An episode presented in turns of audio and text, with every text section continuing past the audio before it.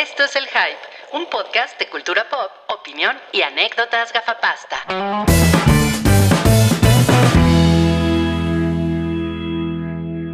Hola, ¿cómo están? Muy bien, ¿y ustedes?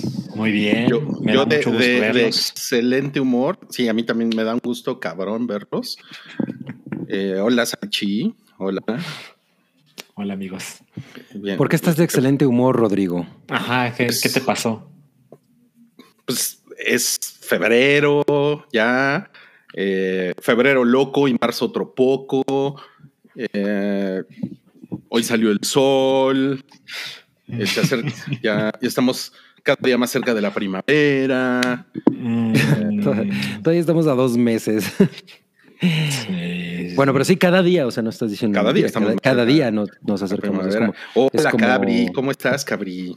hola, es como, como en Time cuando dicen shorter of breath and one day closer to death. Pues, Ajá. One day closer to spring. ¿Cómo. ¿Cómo estás, Cabri? A la vida, ¿Estás ¿Qué, qué les pasa en la mano? es como los inflables, ¿no? Sí, no mames. No, está muy bien. Y miren, e- esta es la sudadera con la, con la que me duermo. Me- Se, se ve que Mm. ya está como, o sea, esta sudadera tiene como 16 años. Entonces está ya No como, mames. Wow. ¿Tú te la Como compraste o fue un regalo? ya ni me acuerdo. Imagínate. Oye, ¿y cuando, cuando cumplió 15 la llevaste al ángel? Ajá, una limusina. Exacto. Ajá, en un gancho especial que le compré. Ajá. Y miren, mi- miren, miren cómo tengo ya mi, mi, mi pelo bien largo y tengo aquí una colita porque de Me di, plano me ya, di cuenta. Eh, ya no, ya no me aguanto el pelo, güey. Ya lo tengo demasiado largo. Mira, está diciendo Vero Alejo, ¿Rui se peinó? Pues me, ayudaron, ¿eh? Me ayudaron con mi colita. Andas de Lone Wolf and Cub. Mira, lo que sí que es que me corta el pelo y me afeite así para quedar con cara de nalga. Y ahí sí, mira, van a decir, ¿y ese treintañero qué pedo? No, pues yo creo que yo creo que te ves bien con la barba, ¿no? Como- Yo creo que te ves mejor con, con barba. Sí. O sea, si a mí Pues, me saliera bien barba, sí me la dejaría, pero he visto mis fotos y todo eso de cuando ahora, según yo traía mi pinche cosa esa, se veía como, Ah, sí, no mames, güey. como bien sin- piojosa. te ves mejor sin barba, cabrón. Voy a, Sí, voy, no a, voy a decir algo careful, pero, pero parecía Tizoc. Nada más que Tizoc no tenía barba, ¿no? Nada más tenía Por bigotitos. eso, por eso. Un saludo a Tenoch Huerta. Un saludo a, No Pedro, a Pedro Infante hasta donde estés. Bueno, el, el, el día de hoy yo me llamo Burru es mi pana. Eh, eh, Tú vas cambiando de amigos según van ganando, ¿verdad? Porque Mahomes era tu pana, me acuerdo. ese puto ya se fue a la verga. Ajá. Eh, y Ah. Salchi hoy es Salchizar, viene, viene de aburrido. ¿No? Vengo de aburrido, exacto. Sí, sí. Sí, sí, sí. Eh, y, y Cabri hoy, ah, espérame, Cabri, que no se, no se te ve. el nombre. Soy No se cabra, ve el nombre. Es Cabri es cabra cadabra. cabra cadabra. Ajá, fue, estoy reciclando nombres. Ah, pues mira, está bien, no te voy a juzgar. Tenemos un super chat de Cloud, quien dice buen día, amiguitos. Comienza Mm. febrero comiendo talitos como debe de. Quiero un minuto de gran amigo libre de impuestos. Bueno, verlos. Por favor. Ok, libre de impuestos. Eh, pues mira, voy a aprovechar este, este cabriminuto para hablarles de la, la tercera temporada de, Succe- de Succession, que pues si no la han visto, eh, no, yo no sé qué esperan. La verdad es que ah, yo debo admitir que ah, la tercera temporada no me pareció tan chingona como la segunda. Creo que la segunda, el cierre es absolutamente de infarto. Pero es, se, puso, o sea, se puso bastante chingona y creo que además hay personajes que amarran mucho más en esta, ¿no? O sea, pero una cosa que, que me gusta mucho de Succession y que probablemente mencionaré también de Euphoria al rato que, que hablemos de ella, es que en realidad son series llenas de personajes detestables y eso es lo que las hace muy interesantes. O sea, en, por, en Succession yo creo que no hay nadie que, que a mí me caiga bien. O sea, todos me producen un nivel de cringe muy grande y, y eso es lo que creo que las hace muy encantadoras. Y me puse a pensar en, pero realmente nos gusta la gente odiosa, ¿no? O sea, cuando la gente es buena onda y eso nos da hueva, así como Jon Snow. Sí, ¿no?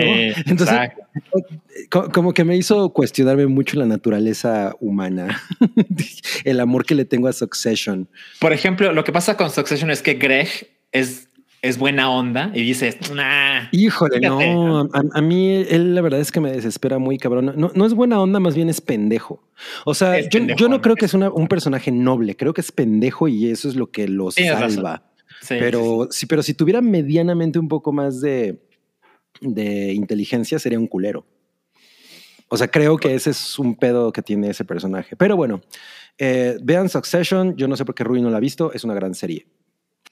Ah, pues Porque yo, esto- yo, por- yo porque he visto otras cosas y luego pues llego, llego muy Cindy la Regia 2, que seguro se va a ir a, a DVD. No, llego, llego, llego bien cansado a mi, a mi, a mi colchón y pues. O sea, Ay, güey, ¿de dónde no- llegas bien cansado de arar la milpa, no?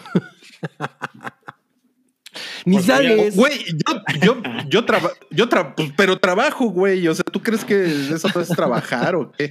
A lo mejor Cabri termina de trabajar en su casa y está así con la energía de un Sí, lo que pasa es que yo trabajo en mi colchón, entonces no puedo llegar cansado a mi colchón. Ah, No, ok, ok. mal, Bueno, mal. Supongo que algunas personas me, me entenderán que eh, el, el- el trabajo intelectual también es De, cansado, de sol a sol, ¿no? Trabajo de Pues, sol a sol. Sí, por Pues, supuesto. o sea, por ejemplo, estar viendo un Excel todo el día, los, los que son godines, pues estar viendo todo el día Excel, pues está cabrón, ¿no? O sea, Es se- horrible. sí, Se, no se te drena el cerebro también. ¿no? Se te muere el alma. Pues está cabrón. Y luego, si acabo de Sí. trabajar a las, a las nueve de la noche y, o sea, la, la verdad es que veo Succession y digo, no mames, no tengo cerebro como para ver esto ahorita, ¿no? Claro, Eh, te- no- te no entiendo, sé, por eso- no- por eso- No, sé si les pasa, ¿no? Por eso que Cabri. Por eso Cindy la regia. No, por eso ves Peacemaker, por ejemplo. Pues ejemplo, definitivamente es algo, es algo más sim o el libro de Boba Fettito, ¿no? El libro de la selva. Pero ni te está gustando. Pues no, sí me, sí me, sí me está gustando. Lo, lo- mira, ahí vas a sacarme de contexto. Lo único que dije es que Sí. tiene dos secuencias muy chafas. No puedo, no puedo creer que se están peleando Has, porque. has de- has desacreditado series por menos que eso.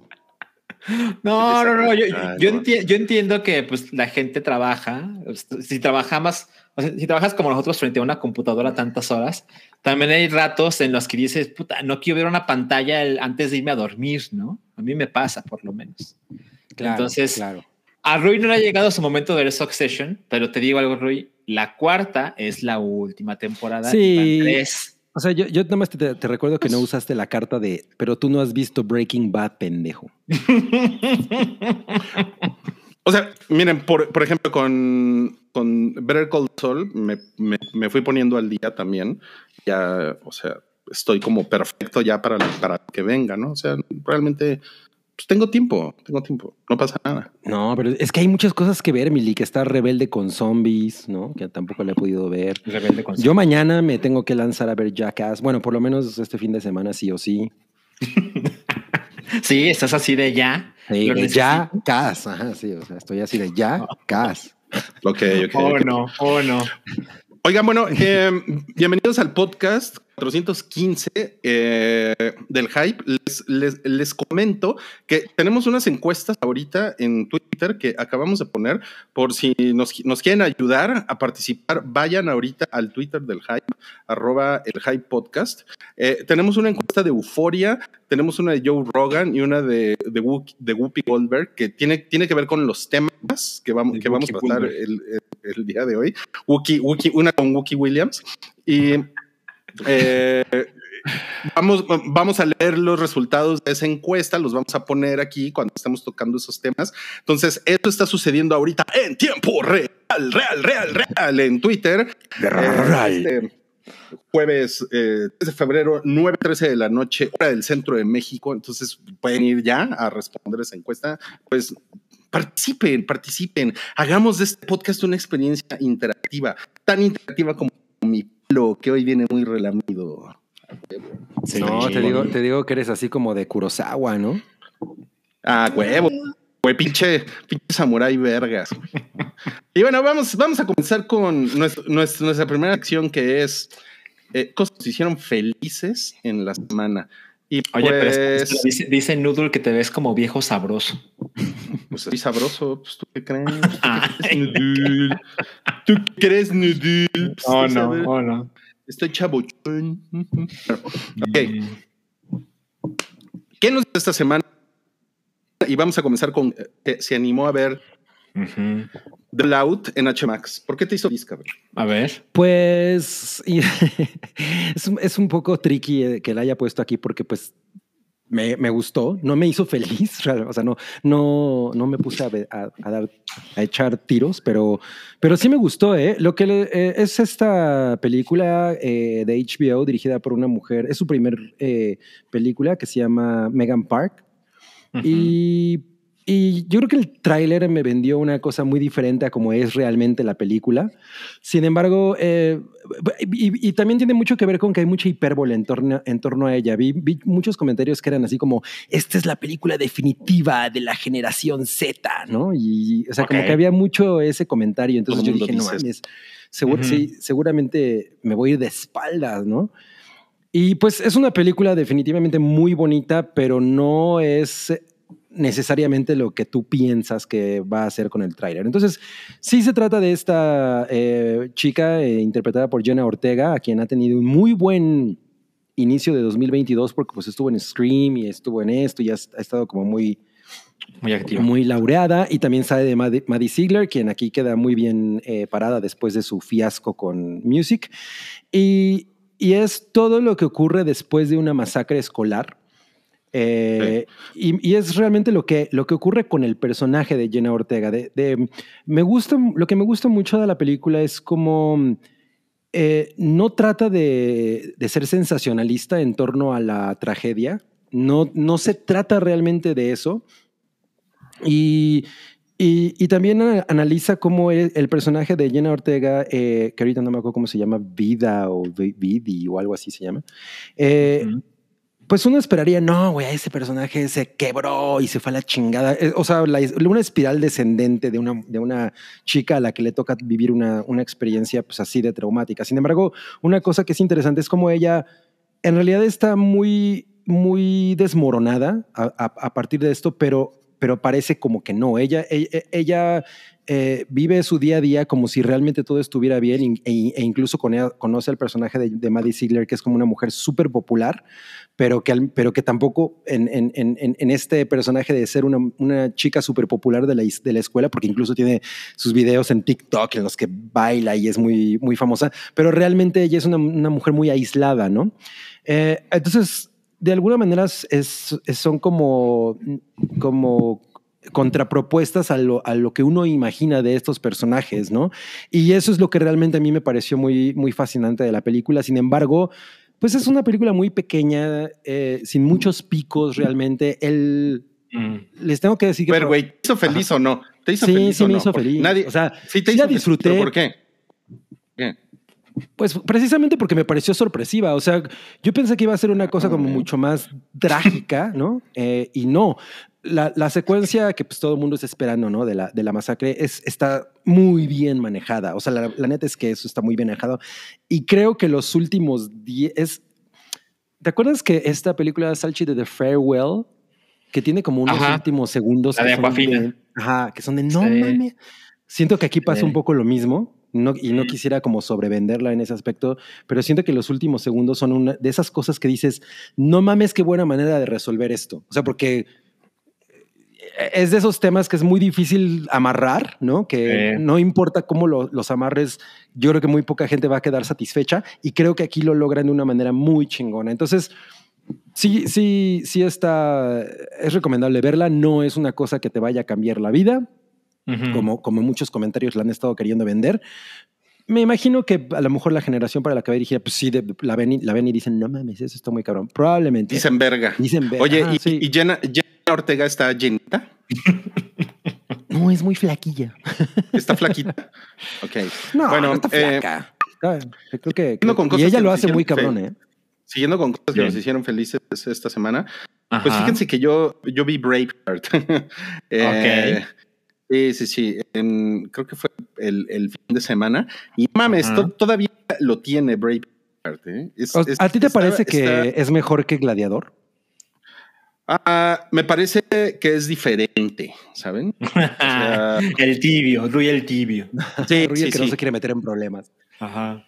O sea, en cuanto a madrizas, eh, creo, creo que está más o menos como a del, del nivel, pero sí me sorprende que Braveheart está, está filmada muy, muy cabrón, ¿eh? O sea, o sea, película del 95 y, Ujú. y se ve, se ve cabrona todavía, ¿eh? Se Pues ve es que muy, Mel Gibson será, será muy, muy, estará muy bien pinche pendejito, eh, pero dirige cabrón, ¿no? O sea, Apocalipto está súper cabronamente dirigida. Está cabrón, está cabrón, sí. Y, y, y, y una que me sorprendió de, de Braveheart es cómo te engancha durante la primera hora. O sea, realmente está, está construida muy cabrón para, para hacer una película muy entretenida. Eso me encantó, ¿no? O sea, podría ser una película hueva y no.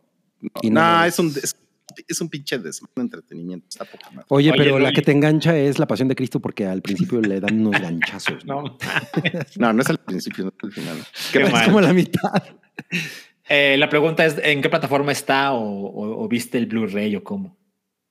Es- Está en HBO Max. Ah, La bien cuevana, dice el Rui. Ah, pues no mames. Si no, si no soy naquito como tú. Sobre todo Rui. Sobre todo Rui.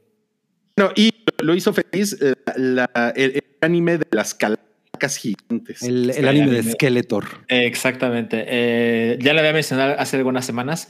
Estoy pues maratoneando Attack on Titan y por fin vi la temporada 3. Hace, hace mucho tiempo, años, que, que empecé a ver Attack on Titan. Me había quedado por razones este, que ya no recuerdo. Me había quedado hasta la, la temporada 2. Entonces, eh, por fin llegué a la 3. eh, repetí todo, como acostumbro a hacer con estas cosas pero llegué a la temporada 3 y la verdad es que en un principio, de hecho, de hecho lo platiqué con el David, en un principio dije, ay no, como que esto no me está encantando porque la temporada 3 inicia con humanos hablando de humanos, es como, no, no, yo quiero ver titanes y quiero ver espadazos y quiero ver a, a Levi y a todos estos sujetos. Y afortunadamente, a media temporada, puede que un poquito antes, retoma su, su acción acostumbrada y se pone muy cabrón. O sea, explica muchas cosas que habían quedado en el misterio, cosa que la verdad es que yo no tengo un problema, pero, pero veo que hay una razón por la cual mantienen todo el misterio de la temporada 1 y 2.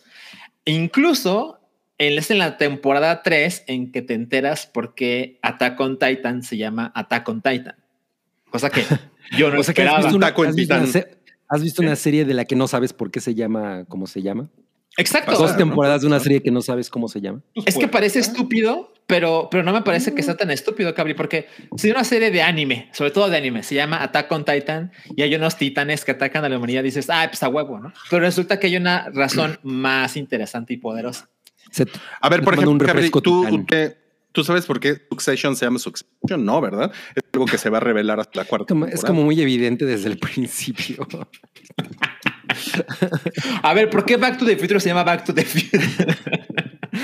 Exacto, si el pendejo viaja al pasado. Este, Ah, oh. Bueno, el chiste Ah, es, sí. Eh, yo creo que este fin de semana voy a ver todo lo que va. No, posiblemente no, porque es demasiado. Tengo entendido que la cuarta temporada va en el episodio 20. O sea, Verga. creo que el domingo sale el 21. Entonces, pues no, la verdad es que no voy a ver el 21 con el resto de la humanidad, pero me voy a acercar dramáticamente y pues muy chingón, ¿eh? muy recomendable. Yo sé que es una cosa que ya tiene años, pero, pero sí es interesante eh, verlo con la gente y todo mundo que, o sea, todo lo que yo leo de la temporada 4 es que está cabrón.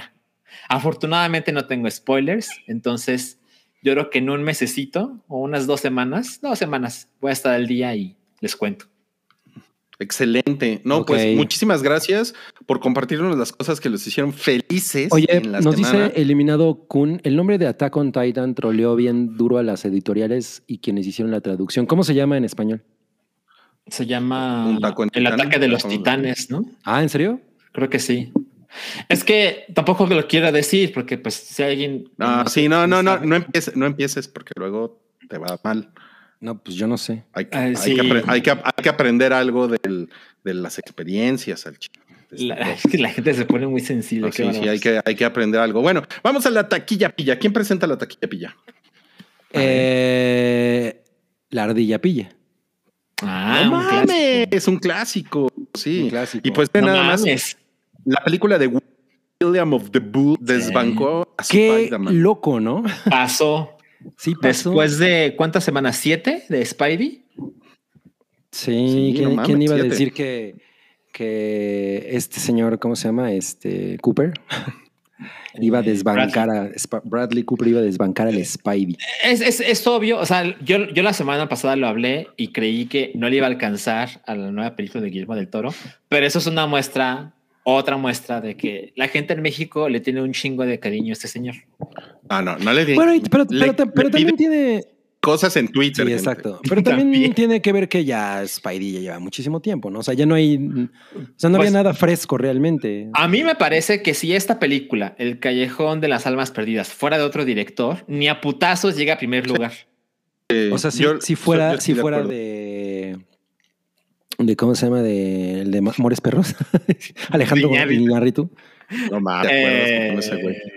Ya ni me acuerdo cómo se llama ese güey.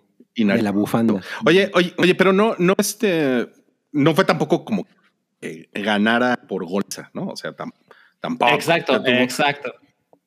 Hizo casi 18 y hizo 15, ¿no? Pero lo logró. Exacto, exacto. Ándale, una de Michelle Franco, ya nos dijo Uri. ¿no? Una de Michel Franco, no, eso no iba a pasar. Pues sí, este- está muy sorprendente, sobre todo considerando que esta es una película de adultos, ¿no? O sea, no, no, no, no, es, lo- no es para nada ni Sing ni Spider-Man, que son películas familiares. Es una película para adultos. Exacto, exacto. Y, o sea, tú, me, tú entras con tu hijo a ver esto y se queda dormido o se pone a llorar. O te miro Se con queda odio. dormido, se pone a llorar. No mames. Qué, qué- qué feas opciones, ¿eh? Nos dice. Muy Sí, bien, pues. bueno, eh, nos están preguntando si hay rifa. Hoy no hay rifa, pero yo creo que las rifas van a volver la próxima semana si es que Chelito ya nos perdona, eh, porque la última. Pero nos la vamos a rifa- rifar. La última rifa que creo que es la más cabrona es este lunes. Y para, para que sigan ustedes el show de Salchi Sí. y Cabri, así babeando. ¿Qué? ¿Por qué, ¿Por qué dices eso? Pues Se la- ponen la- súper Ah, sí. emocionantes. Le ha ido mejor que, que a que a El Callejón de los Aburridos. Oh, de la chingada. Tiene mejor Rotten Tomatoes. Ajá. Bueno, entonces Ah, no vamos, va- vamos a pasar ya a los estrenos de la semana y para eso le voy a, A pedir ver, a nuestra edecán que ponga la cortinilla. a ver. La cortinilla pilla.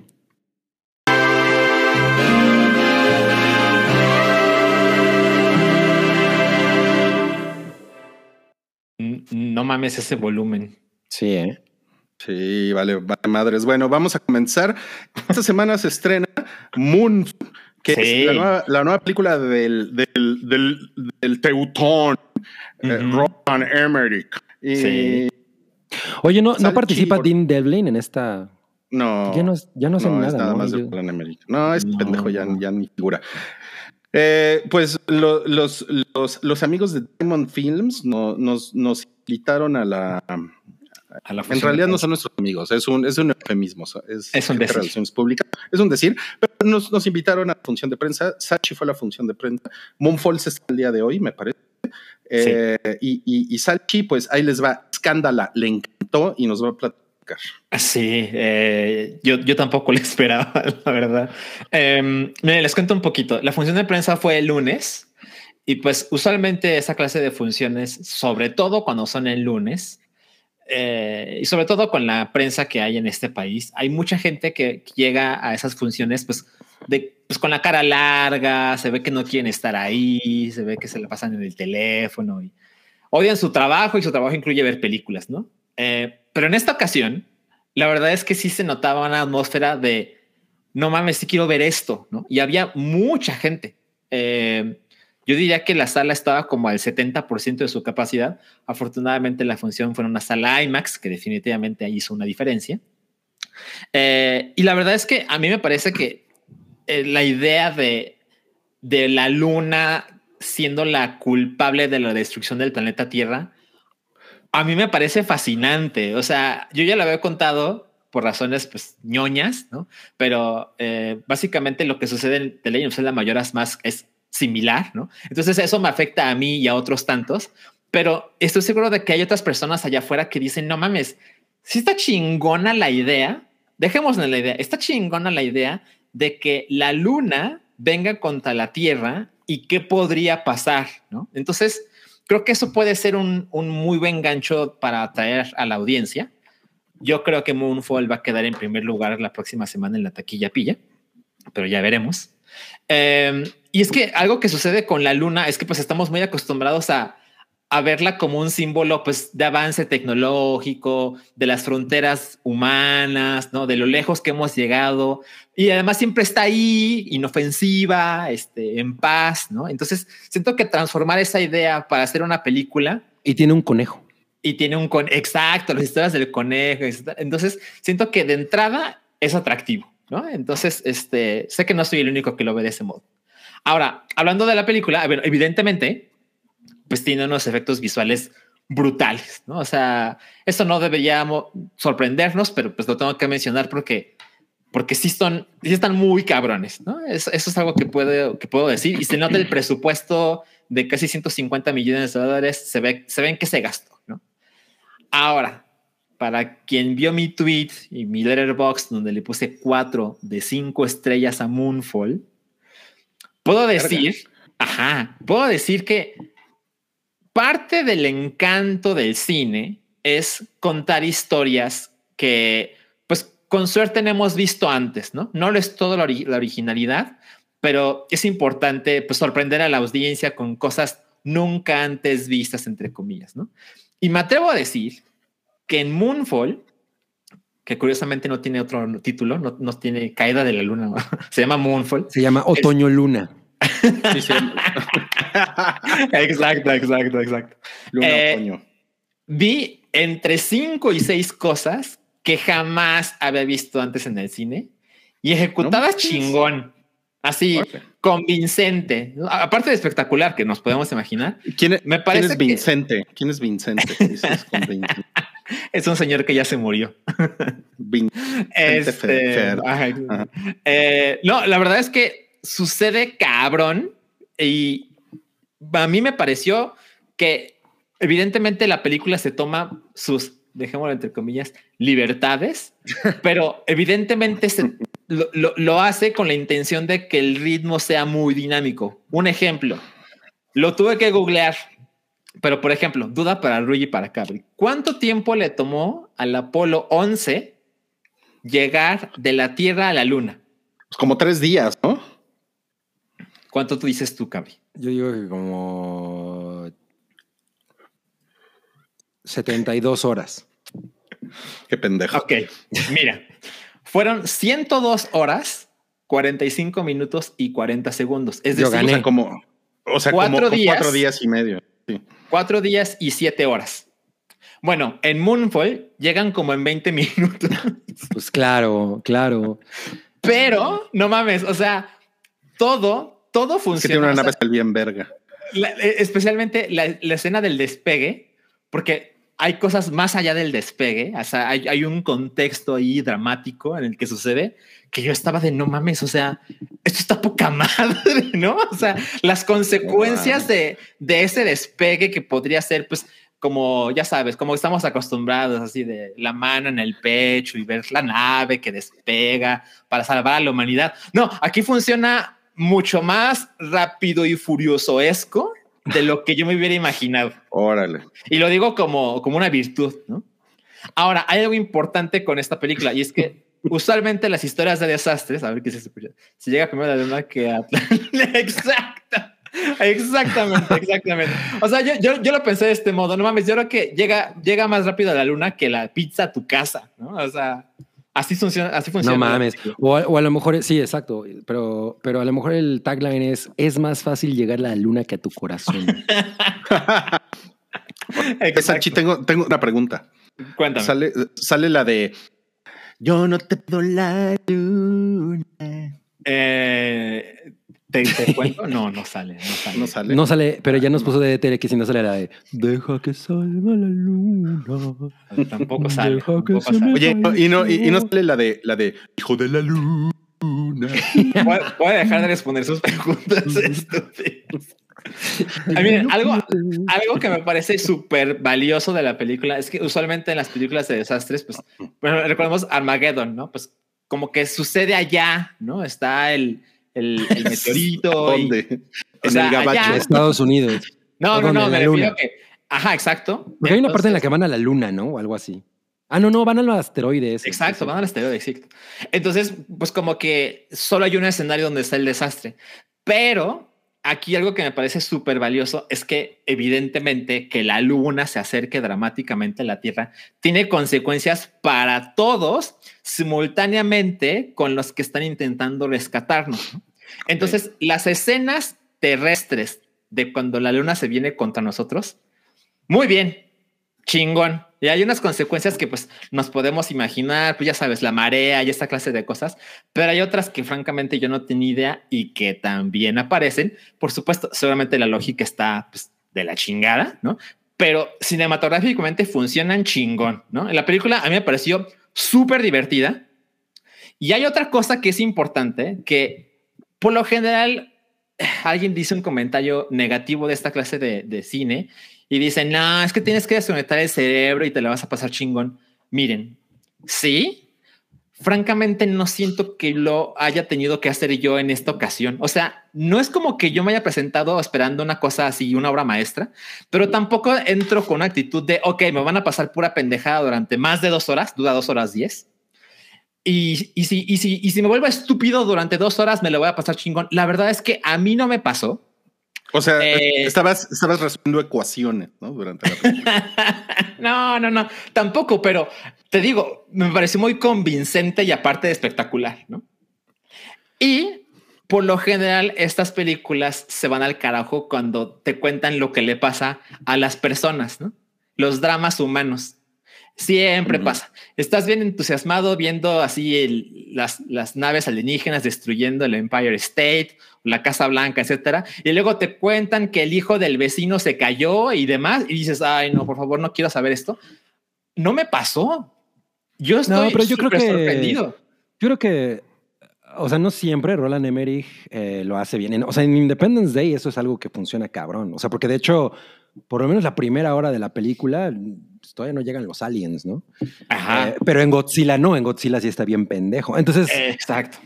tiene, tiene sus altibajos, pero cuando lo hace bien, definitivamente... Ha demostrado que lo puede hacer. Y a mí, en este caso, sin que yo considere que los dramas humanos que definitivamente suceden en la película sean súper notables, la verdad es que tampoco me estorbaron porque están desarrollados en consecuencia directa con los sucesos, pues con el desastre, ¿no? O sea, hay unas consecuencias lógicas del desastre que afectan las vidas de estas personas y al final me pareció bastante justificado y emocionante, que es lo más importante, ¿no? El humor hizo que no me quisiera sacar los ojos, ¿no? O sea, por supuesto que tiene sus chistecitos y demás, pero tampoco fue así. O sea, te querías sacar los ojos antes, pero el humor hizo que ya no te los sacaras. No, Qué no, cabrón, no lo ¿eh? hagas más complicado. Eso, eso habla bien de la película. Ahora, ¿cuáles son? cuál- ¿Por qué no le puse cinco estrellas? No mames, no, no puedo, no puedo creer que lo estoy diciendo. ¿Por qué no le puse cinco estrellas a esta película? Bueno, dura más de dos horas, lo cual sí es como de, güey, tampoco mames, ¿no? O sea, qué pedo, ¿no?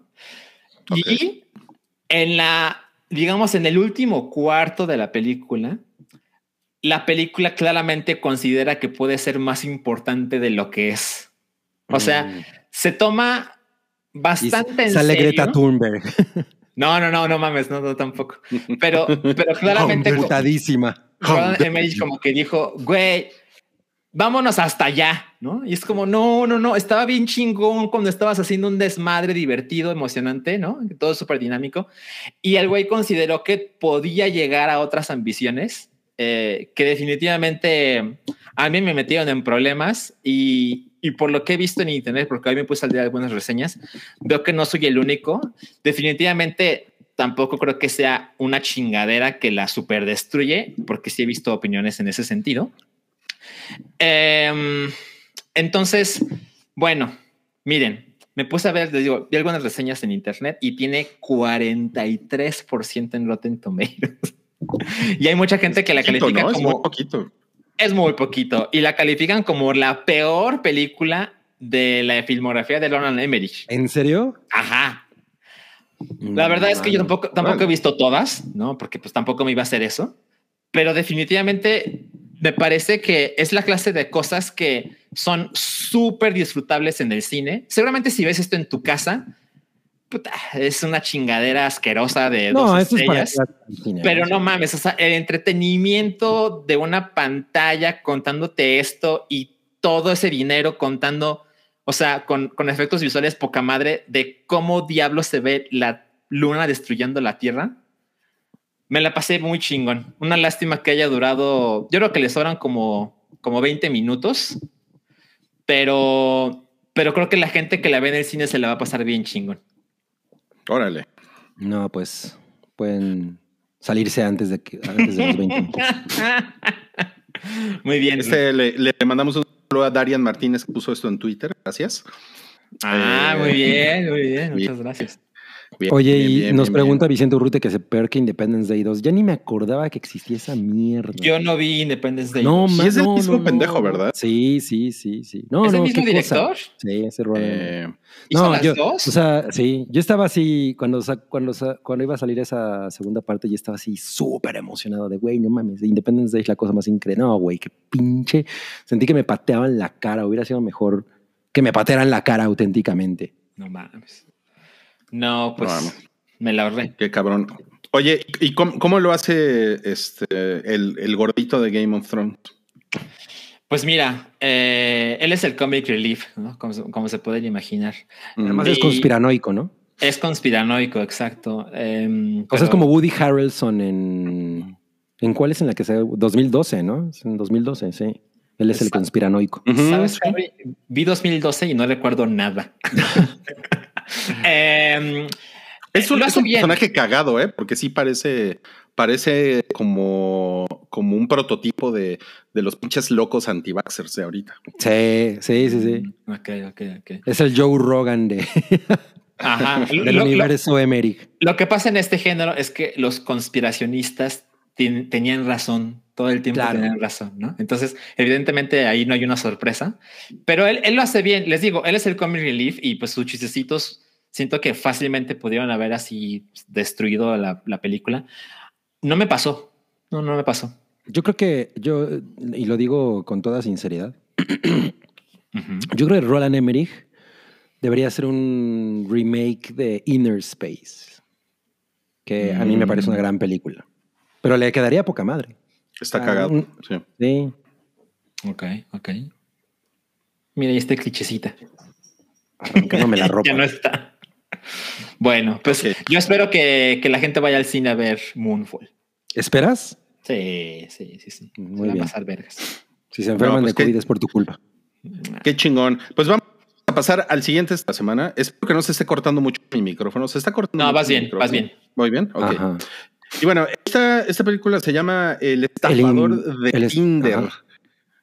Sí. Se llama El estafador Así, de Tinder. sí, y de- es de- es de- le pusieron que es de los creadores de No, no jodas con los gatos. Don't fuck with Exacto. cats. Sí. Exacto. Esto lo pueden encontrar en Netflix a partir de este fin de semana. Es de estos documentales pedorros, mar- marca Netflix. Es, Sí. es- y es más como un docudrama, ¿no? O sea, es, es como. Ajá. Sí, Es- eh, mira, la verdad es que ponerle que es un documental es ponerle en un escalón que no, que no, le pertenece. ¿no? Sí, sí, Mm. sí, se ve. Se ve chafón. Sí, sea. Sa- ¿Sabes qué? Me, me dio mucho el feeling de Fifty Shades of Grey. Mm. O sea, como que es, es, eh, por lo que intuyo, se trata de un güey que es como muy seductor y que se liga a estas morras como... Es como, es como el mail del, del príncipe africano, ¿no? Un poco, pero en la realidad. De, o sea, es un güey muy seductor que se liga a estas morras, a la mera hora les quiere sacar dinero y resulta que el güey es, una, es en realidad una conspiración, ¿no? Eh, mucho más eh, robusta que, el, que simplemente una sola persona. Entonces. Eh, como a estas mujeres las, la- les roba miles de dólares, pero, pero está muy cagado, ¿no? Como estas mujeres se enamoran tan perdidamente de un güey que, y que de pronto les dice, oye, es que estoy en un pedote y pues necesito que me prestes como 30 mil dólares, ¿no? Y yo, ah, sí, claro, y. Sí. Se las, se las embauca. Pues no estoy muy interesado, ¿eh? No se ve muy emocionante. No, yo cero interesado. Cero, ¿eh? Cero, Sí, cero, cero, interesado. Pero pues, a, lo, a lo mejor alguien por ahí quiere ver como estas historias de sociópatas, ¿no? Sí, pues es el tipo de cosas que ahorita están Sí. muy, muy de moda y, y- y probablemente Wookie nos dirá que es una maravilla, como la del señor ese de los tigres. La del Señor de los Tigres, no mames. Ese es como el Señor de de los los Anillos, el Señor de los Tigres. El señor de los tigres. Bueno, un, un estreno, pues yo, yo, yo diría bastante es esperado entre, entre los chavorrucos. Es Pam y Tommy, que Sí. es, es esta, Pam y Tommy.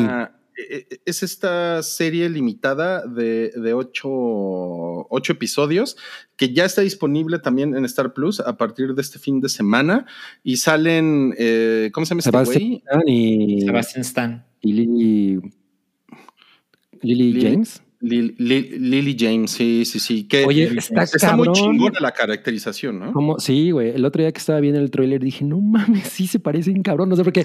Sí. Por ejemplo, en, en The Dirt, pues el güey, creo que Tommy Lee es Machine Gun Kelly, ¿no? Y así como Sí. que se turbo parezca, pues no. Pero aquí sí veo esto y digo, no mames, ese güey es Tommy Lee, ¿no? Está Y muy cabrón. pues, Eh, sí. Es, la, es, es- es la historia de el, el baterista de Mole Crudo, Tommy Lee, eh, y, su, y su esposa, eh, en Pamela esa Anderson. época, Pamela Anderson. en esa época, en los 90, y cómo, y cómo tienen este escándalo, pues que fue, yo creo que fue el, el primer video escándalo gigantesco, mediático, de una grabación, de un video porno que se, que se filtró Casero. al público. ¿no? Sí, que era de, o sea, de porno casero, ¿no? Porque, pues digo, Sí. obviamente. Ajá, La, en la- VHS. En VHS, exacto. Y que, pues, si ustedes han visto ese video, pues realmente no, no es así como. O sea, lo más cabrón del video es, evidentemente, la, lo que se hizo muy famoso fue el pito de Tommy Lee. Entonces, eso fue lo más cabrón, porque no, no es así, no mames, qué video tan cachondo. No, es- No, es- pero el, el mundo era muy diferente en el Ajá. 90 y qué, dos, 93. Sí, y. y Yo pues creo que era fue una- por ahí. Y, y era una cosa, eh, pues que llegó a, a nuestros ojos sin, sin que nadie hubiera imaginado y que estos güeyes de plano no lo imaginaban. O sea, fue, fue, una, fue una, una cosa robada, ¿no? Fue, fue ilegal totalmente. Entonces, eso Claro. lo hizo muy fascinante, lo hizo como muy atractivo, etcétera. Y que además eran estos dos cabrones. Y Pamela Anderson era una de las sex symbols más cabronas de los, no, de los 90. Pero Totalmente. pues, el video es una mamada, ¿no? Ay, mira, está bien. y por eso así The Blair Witch Project, ¿no? Oye, pero, pero espera, Roy, ¿ya está toda la temporada en Star Plus o es un episodio a la semana? No, se, está- se sube un semana, episodio a la semana, sí. Ajá, sí, sí, sí. Ok, ok. Así es que ustedes deciden si lo binguachean cuando lo acaben de subir o lo quieren ver semanalmente. El, video de Tommy Lee y Pamela Ujú. Anderson fue la primera vez que yo vi pornografía en la vida. ¿No ¿En serio? Sí. Wow. Sí, sí, sí, Oye, sí, y, y cuando, y cuando viste el pitote de Tommy Lee, ¿qué, qué pensaste? la verdad. Yo no lo tengo verdad, así. La verdad no recuerdo eso, o sea, o sea, sí recuerdo el pene de Tommy Lee. Cosas que nunca debí decir en público, ¿no? Pero, pero la verdad es que no, el pene de Tommy no me marcó- no- no me marcó tanto. O sea, lo que recuerdo es, o sea, yo, yo, puta, yo qué edad tenía, tenía como, porque no lo vi luego, luego, seguramente, ¿no? O sea, no, No, pues no. pasaron Seguramente años. lo, lo, lo, lo viste ya en línea, ¿no? No, no, no, no, vi un Ah, no VHS. Sí. ah, VHS, no sí. mames. ¿No, lo, lo viste en VHS? ¿No lo, no, no lo viste así en DVD o en nada? No, no, no, lo vi en VHS. A lo Sí. mejor viste el VHS original. Original. claro, claro. Ya te están citando, tengo muy presente el pene de Tommy Lee. Sí, lo dije y dije, oh no, ¿no? Este, pero Ahora pues, imagínate sí, verlo en 3D. yo, yo tenía menos de 10 años de edad cuando vi el video. Y por supuesto que no lo vi completo, ¿no? O sea, lo vimos en casa de unos primos y fue como, no mames, adelántale. Y pues sí, mi vida no fue la misma. Adelántale a qué. No, adelántale porque lo vimos en, en Fast Forward, pues lo que alcanzáramos antes de que nos descubrieran. Claro, claro.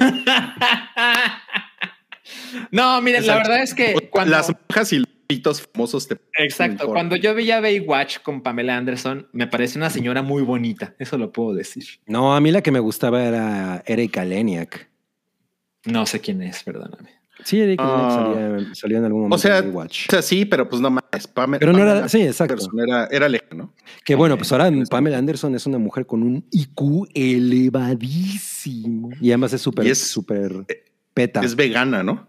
veganísima. Ok, ok, ok. Le vale No, pues sí vegan, ve en la aquí, vida. ¿no? Sí, pues sí, no mames, claro. Obvio. Este, no, pues yo tengo muchas ganas de ver esto. La verdad. Pues mira, nos, nos, nos pone aquí eh, Cloud. Hay tres episodios disponibles. Mm. No sé cuántos vayan a ser. Van, son, son ocho.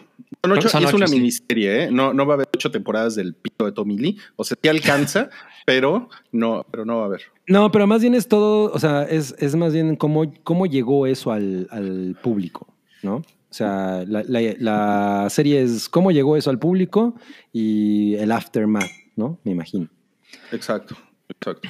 Sí, o sea, no es una serie de ocho episodios de verle el pito a Tommy Lee, efectivamente.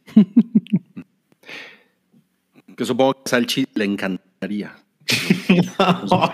¿Cuántas salchichas le das al pito de Tommy Lee? No, no, no. Una, encima de otra. Una silbaza gigante. No puede ser, no puede ser. Oye, tenemos un super chat de Fernando R. ¿Te lo- ¿Te lo lees, cabrón? Claro, dice, este super chat es patrocinado por la cebolla bonita. Ok. La Un cebollita. salchiminuto de cebollita. su opinión acerca de la compra de Bungie por Sony, los TQM. Mm, ok, ok. Miren, eh, yo creo que definitivamente no es un, no es algo que nos beneficie a todos. Eh, lo que hizo Microsoft con la compra, sobre todo con la compra de Bethesda y Zenimax y todos estos estudios que fue en 2019, llevan más de dos años de esto, creó una nueva dirección en cómo se mueve esta industria y las consolas o los que hacen las consolas de repente dijeron, y si no tengo que hacer los juegos más chingones, solo tengo que comprar los que hacen los juegos más chingones. Entonces eso hace de- una, una guerra entre estudios y entre compañías que con todas las de la ley se empieza a mover el rumor de, ah, pues Sony va a contestar comprando Capcom, por ejemplo, o comprando Square Enix. Y eso definitivamente no nos conviene a todos porque si de repente Resident Evil o Final Fantasy o un remake de Chrono Trigger, etcétera, se vuelve exclusivo de una sola máquina, eso nos perjudica a todos. Entonces, cuando Microsoft hizo este movi- movimiento por Bethesda, evidentemente se crea una ola en los inversionistas de Sony de ¿y tú qué vas a hacer para que nosotros pongamos nuestro dinero contigo? Cuando, cuando Microsoft compró Activision, Blizzard, al día siguiente Sony valía 20 mil millones de dólares menos. No mames. güey. Y eso crea una presión porque tú, siendo empleado de Sony, tienes que decir, güey, ¿cómo le digo a mis inversionistas que yo soy el chingón? ¿No? Entonces, sí, claro. anuncian la compra de Bungie, que pues bueno, la verdad es que eh, es- seguramente es más una respuesta a lo de Bethesda que lo de Activision por el tiempo que sucedió entre una cosa y otra. Pero definitivamente luego existen los comentarios de, ah, pues Microsoft va a responder con otra cosa, ¿no? Y van a comprar Sega porque está bien barato y etcétera, ¿no? Y Sony va a querer comprar otra cosa, etcétera. Entonces, es una guerra que la verdad hay que ver un poquito hacia el futuro. Yo creo que no nos conviene como nos podemos imaginar. Ok. Mira, yo, yo tengo la, la solución para Sony. ¿Por qué no compran el pito de Tommy Lee? Ya con eso, mira, las acciones se van para arriba. Pero ya, ya vale mucho menos, ¿no? Ya. Yo- bueno, eso sí, eso sí, porque ya no, ya no tiene el, el mismo grado de erección que en los 90, seguramente. Bueno, vam- vamos a seguir ¿Quién con los estrenos de esta semana. En Apple TV Plus se estrena una cosa que se llama Suspicion. La, o sea, su- Sospecha. creo que la Y sociedad sale Uma Thurman, ¿no? Sale más. sale Uma Thurman, sí. Exacto. Pues yo vi el tráiler y no me pareció tan interesante. Estoy muy de acuerdo. O sea, básicamente son unas personas que son acusados de un secuestro de alguien así pendejamente millonario, ¿no? Y ese alguien es pendejamente millonario porque es hijo de un personaje de Uma Thurman, donde ella es como una empresaria de las telecomunicaciones. Y siento que pues la cinematografía está chingona, pero no es la clase de cosas que yo estaba pensando, no mames, o sea, dime más, ¿no? Lo quiero ya. No, ¿Sabe? ¿Saben qué? Suena, suena, suena como, como, como que quieren hacer catálogo en Apple TV, ¿no? Eh, un poco. O sea, o sea, porque es- Ándale. a un chingo de gente, pero si ya tienes Apple TV, dices, ah, bueno, mira, voy a, voy a, voy a perder el tiempo el fin de semana viendo esta mamada, ¿no? Ahora, recordemos que Apple TV Plus este, no, o sea, publica un episodio de la semana. También. O sea, no es como que la puedan binge-watchear este fin de semana. ¿no? Y pues mira, sale, sale la señora vestida como de novia, ¿no? Y, está como loca. Pues sí, la- la- o sea, no, el, el avance me pareció que está bien realizado, y todo, pero pues no, no hay nada que yo diga, no mames, creo que tengo que ver esto. Ajá, se ve, sí. se ve guapona Uma, ¿no? Sí, sí, sí, sí. Es, Sí, una, guapona. yo diría que es una señora guapa. O sea, si yo conociera a Uma, mira, ya con mi colita, ¿sí? Ujú. y le diría, ¿Qué le dirías? ah, mamá. Ay, no, no, no me sorprende. Eres como Sony Chiva, ¿no? Tenemos un super chat. eh, a ver, sal chilete. Este. Dice Gerardo Letechipia, nos da 20 pesos. Dice Bungie estaba vacío desde el fracaso de Destiny. No, pues en desacuerdo. O sea, Destiny, Destiny no fue lo enorme que es Halo, pero no mames. ¿Qué tiene el tamaño de Halo en, en esta década o la Es que, pasada? es que todo el mundo esperaba que eso fuera muy grande, ¿no? Ajá, Y como que pero se quedó ahí a, a la mitad. Pero también el, el modelo de negocio de Destiny claramente es diferente y es mantener cautiva a la audiencia que, que va atrapando con el paso del tiempo. Sí, pues como ahorita funciona Fortnite. Exacto, o sea, de otra manera, porque sí te cuesta el juego, no es gratuito, pero la idea es mantener a la gente en el ecosistema. Y la cantidad de gente que juega Destiny religiosamente, así pasando las décadas, es muy elevada. Y claramente es la apuesta Ahora- de Sony. O sea, la idea no es que quieran comprar Destiny, la idea es que quieren comprar los, las maneras de trabajar de Bungie para mantener Plataforma. a la gente cautiva. Ujú, exacto. Ok, ok. Vamos a pasar al siguiente estreno. Es el, es el último estreno que tenemos para ustedes esta semana. Eh, yo sé que esto interesa a la cabra que es Jackass, que ¡Eh! es una película de Paramount que se, se estrena en cines este fin de semana. Exacto, que para ustedes que dicen que no, que no, ¿por, por qué ver Jackass en el cine? Pues, Yo pienso así. ¿por qué no? O sea, digo, yo lo, lo entiendo, pero la verdad es que la, la- o sea, todas las, la vez- todas No. las he visto en el cine y soy Ok. muy, muy fan. O sea, me la he pasado cabrón y sobre todo, o sea, de- definitivamente la 3 que era en 3D, pues sí, la experiencia era increíble, increíble. Eh, entonces, pues tengo muchas ganas de ver esto ¿no? y, no, y, y tengo ganas de ir al cine a verla. Cagarme de risa con estos cabrones. Además, dice Santiago que tiene 9 de calificación en Rotten Tomatoes. No mames, a ver, vamos para allá. A ver, sí, qué pedo, ¿no? Eh, que pues además, mu- muy, polémico esto de que habían corrido a Van Margera, que pues ese güey es un, un insufrible por lo que se ve, ¿no? Tiene 89% en Rotten Tomatoes. Digo que ya casi es arte, pero ustedes no me quieren. El doble de Moonfall. Ahora, déjenme decirles algo. O sea, Costó yo mucho soy- menos. Sí, claro. No, yo soy de la clase de persona que dice, es que no mames, o sea, no voy a ir al cine a ver esta clase de estupideces que están en YouTube, ¿no? Pero bueno, me metí al wiki de Jackass Forever, así se llama la película. Y en Netflix van a tener Jackass 4.5, porque ya ves que Claro. está el punto 5 con... Claro. Que con- no, que no son las mejores, ¿eh? O sea, Jackass 2.5, Ah, ok. por ejemplo, la Jackass 2 es una pinche belleza. Y la 2.5, uy, es una cosa bien incómoda. A mí la neta es que es así, yo la tengo ahí en DVD y no es de esas que digo, "Mm, mm". Mm, Me, me- parece bien cerdota y bien. es que es muy, muy cagado. O sea, porque hay, hay una película que, en la que Chris, Chris Pontius bebe semen de caballo y eso no es suficientemente cerdo Claro. para mí como, como 2.5, que sí dije, ay, güey, no. hay una línea ahí que pasaron. Sí.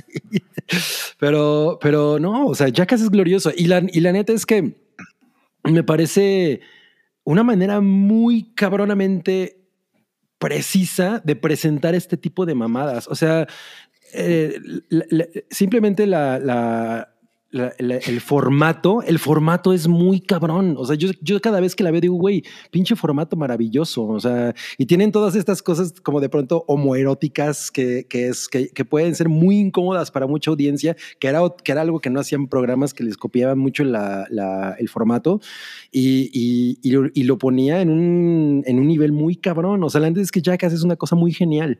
Yo soy muy fan de estos cabrones. Bien, bien, bien, bien. No, pues me da gusto, Cabri. Espero que te la pases bien. Eh, Mira, aquí hay un pendejo. Esperamos. Oye, que se supone que este, es, que este stunt fue el que más le, le- que el que el más pedo le ha costado a Johnny Knoxville. Pues es que también está grande, ¿no? Ya está cuarentón, ¿no? Nada más. Mm. Yo creo que ya tiene sus cincuenta y tantos, ¿no? Wow. Sí. ¿Por qué no, por qué, por qué no vemos mide? ¿Cuántos años tiene yo? Sí, eso es importante. Mira, Víctor ver, Bolívar pregunta que si entra como cinema. Yo diría que sí, ¿eh? No mames, ¿cómo eres baboso? No, no, no, Cabri, no, no, no. Yo, yo entiendo que te guste y que la ames, pero no más. No, no, Mira, no. Knoxville mide 1.85 wow. y Ujú. tiene 50 años. ¿Ves? Mm, ok. Dice, ya, ya- nos ponen que ya se ve Bien viejito. Pues yo creo que sí, yo creo que, yo creo que de todos, probablemente sí, sí es de los que más viejo se ve, ¿eh? Pues, pues también es, es, es de los más puteados. ¿no? Sí, es de- eh, o sea, porque ni siquiera Stivo se ve tan, tan madreado. Y Mm. Wiman tampoco. A ver, ¿cuán- ¿cuántos Jackass me pueden nombrar ustedes? No, pues. Nah, O sea, Steve O. eh, Bueno, Johnny Knoxville, que es Batman. el rostro de Jackass. Claro. Ya. Van Margera. Pues sí, tres. Está Hay bien. unos episodios con Kenny Rogers, ¿no? Sí, hay, no, con, creo que hay uno con Willie Nelson. Wiman es el pro, ya nos pusieron. No, mi favorito siempre fue Chris Pontius, yo me identifico con él. Me identifico. ¿O no? Oye, y este, eh, ay, güey, ahorita se me fue como el amigo, el amigo de Bam Margera que fue el que se mató. Él, fue, él se mató en un coche y él fue el que se metió el cochecito por el culo. A lo mejor eso era como Oh, la no más, qué cabrón. karma. Karmas. Karma. Ok, bueno, entonces Jackass por siempre se estrena este fin de semana y pues ya terminamos con los estrenos. Ryan pero- Duncan. Y bueno, ya no, ya no, ya nos contará, ya nos contará Cabri qué le, qué pareció la película la próxima semana. Ujú. Ok. Y tenemos un superchat de Vicente Urrutia que están pidiendo un salchiminuto A ver. que dice aquí Uh. un salchiminuto de Pokémon Legends Arceus. Postdata, lo estoy jugando mientras escucho el hype. Ok, esto va a ser muy, muy, muy, muy, muy breve. No lo he jugado. O sea, llegó el viernes a mi vida. O sea, el viernes salió la venta. Y la verdad es que he estado muy ocupado. Y mi tiempo libre, pues se lo dediqué a Moonfall y se lo dediqué a Attack on Titan. Entonces, ¿cómo hay un nuevo juego de Pokémon y Salchi lleva una semana sin jugarlo? Es verdad. Es verdad. Qué decepción, ¿eh? Sí, sí, sí. Estoy irreconocible. Cuatro estrellas a Moonfall, cero Pokémon Legend Arceus. Pero espero, espero que el fin de semana le pueda entrar.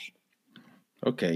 Bueno, pues ese fue el salchiminuto. Muchas, muchas gracias de todos modos, Vicente, por, por Gracias. Vicente. Perdona. Y vamos a pasar a No, cállate. Y ahí les va la cortinilla.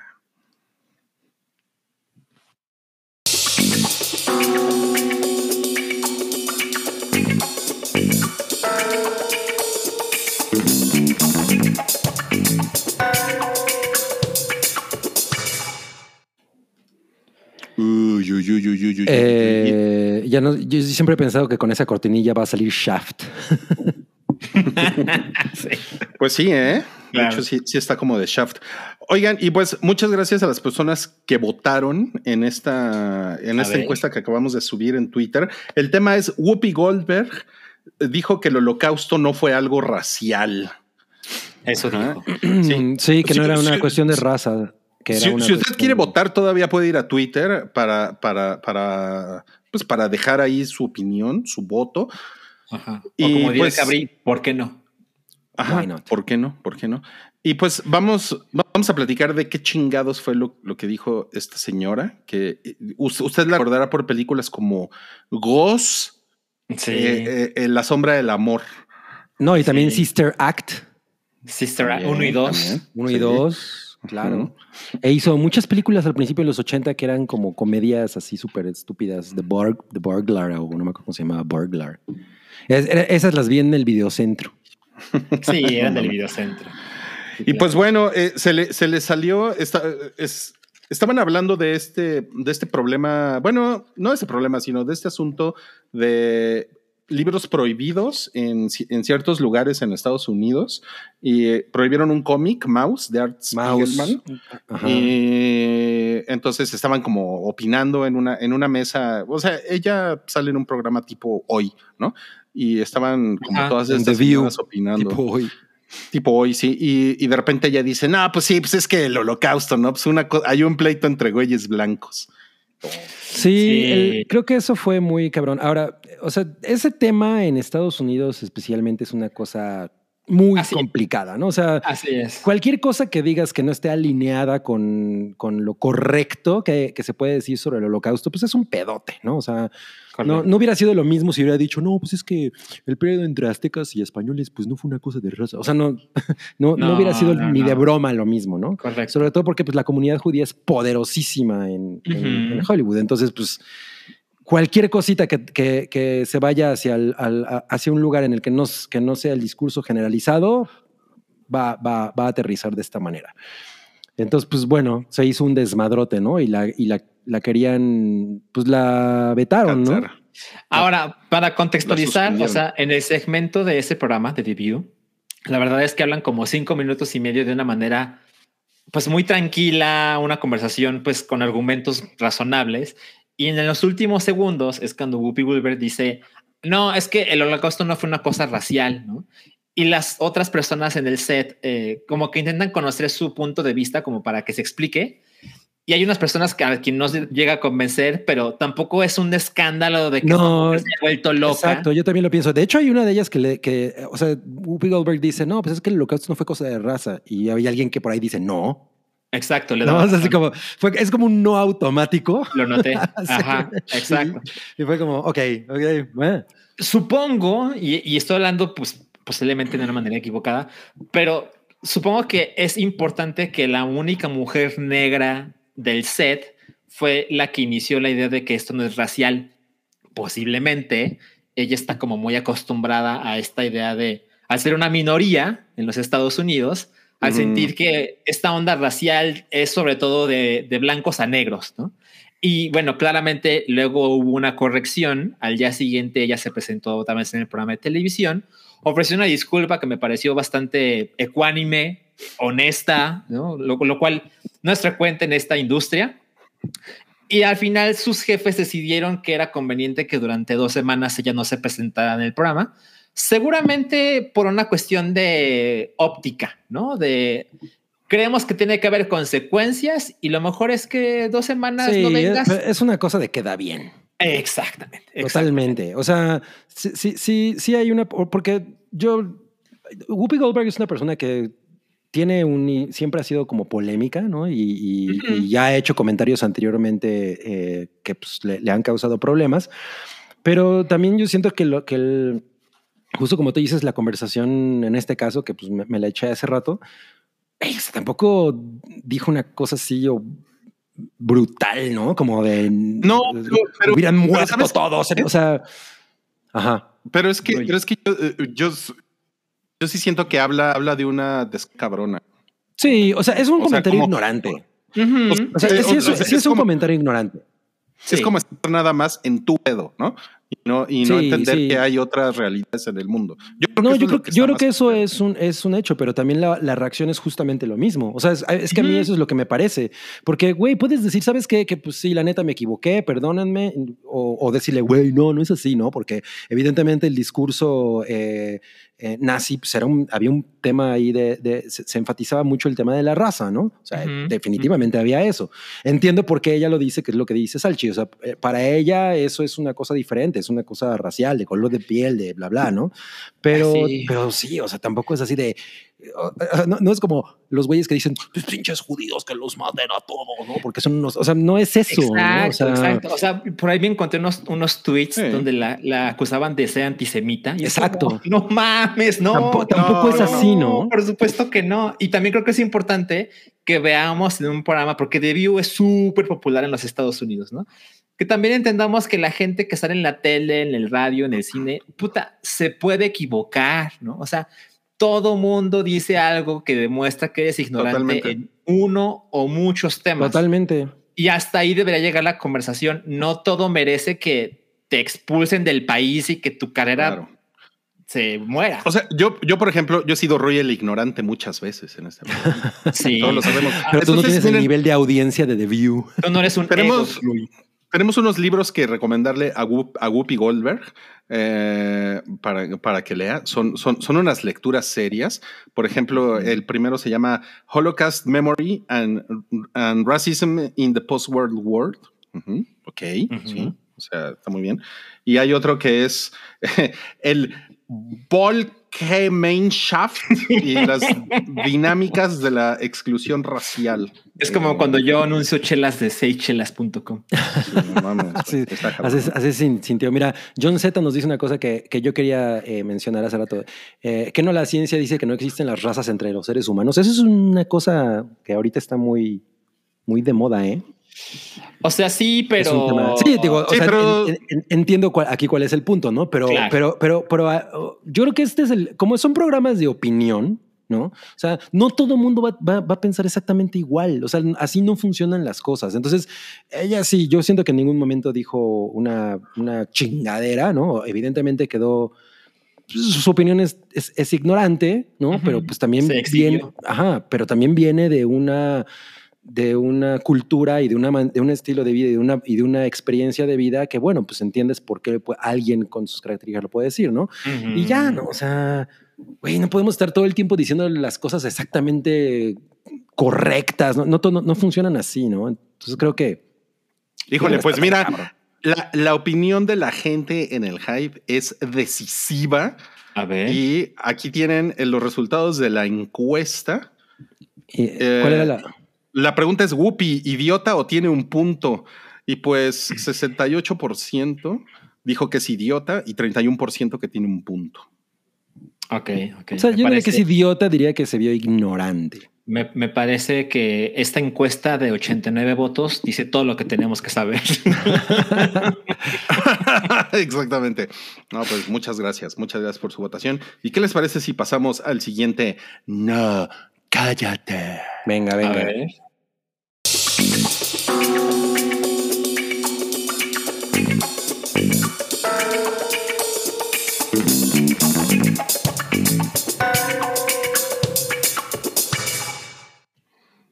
Uh, el siguiente, no, cállate. Rogan. Tiene que ver con Ajá. Joe Rogan y resulta que La Roca, en tu cara, Wookie Williams, celebró Sí. a Joe Rogan con un comentario en. Instagram.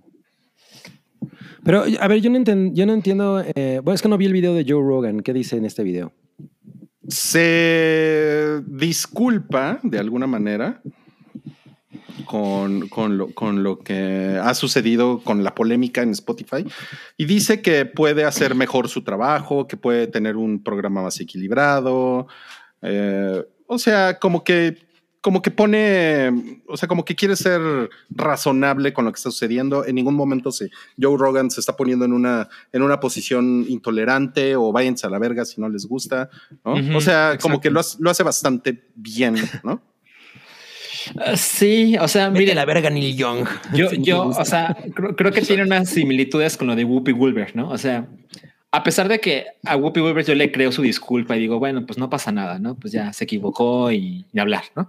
Pero el caso de Joe Rogan, la verdad es que no estoy tan de acuerdo en el sentido donde, pues él dice que, que él ha intentado mostrar su perspectiva ante ciertos temas, pero siento que hay cosas que son más importantes que otras. Por ejemplo, cuando empiezas a minimizar la importancia de las vacunas, bueno, eso cuesta vidas, ¿no? Y si, y si Whoopi Goldberg dice que el holocausto no fue una cosa racial, pues eso no va a costar más vidas de las que ya costó. Ajá. Entonces, eso es una diferencia importante.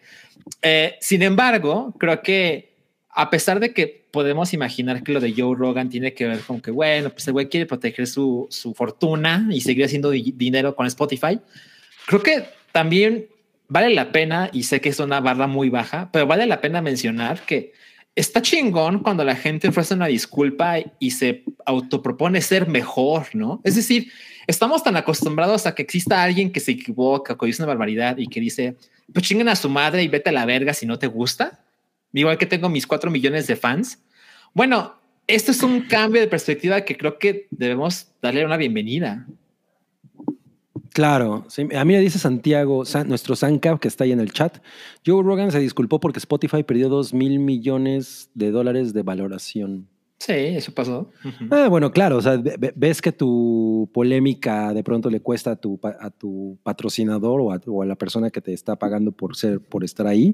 Y pues, sí, dices, no mames, ¿no? Tengo que hacer algo al respecto, porque pues obviamente todo esto tiene que ver con, con la conveniencia económica, pero, pero pues sí, también él, él se puede montar en su macho, sobre todo siendo súper popular como es, y decir, güey, pues es mi opinión y qué, ¿no? O sea, ustedes tienen la suya, ¿no? Puta, Entonces, estamos muy acostumbrados a que alguien dice, ah, pues es mi opinión y pongo mi plataforma.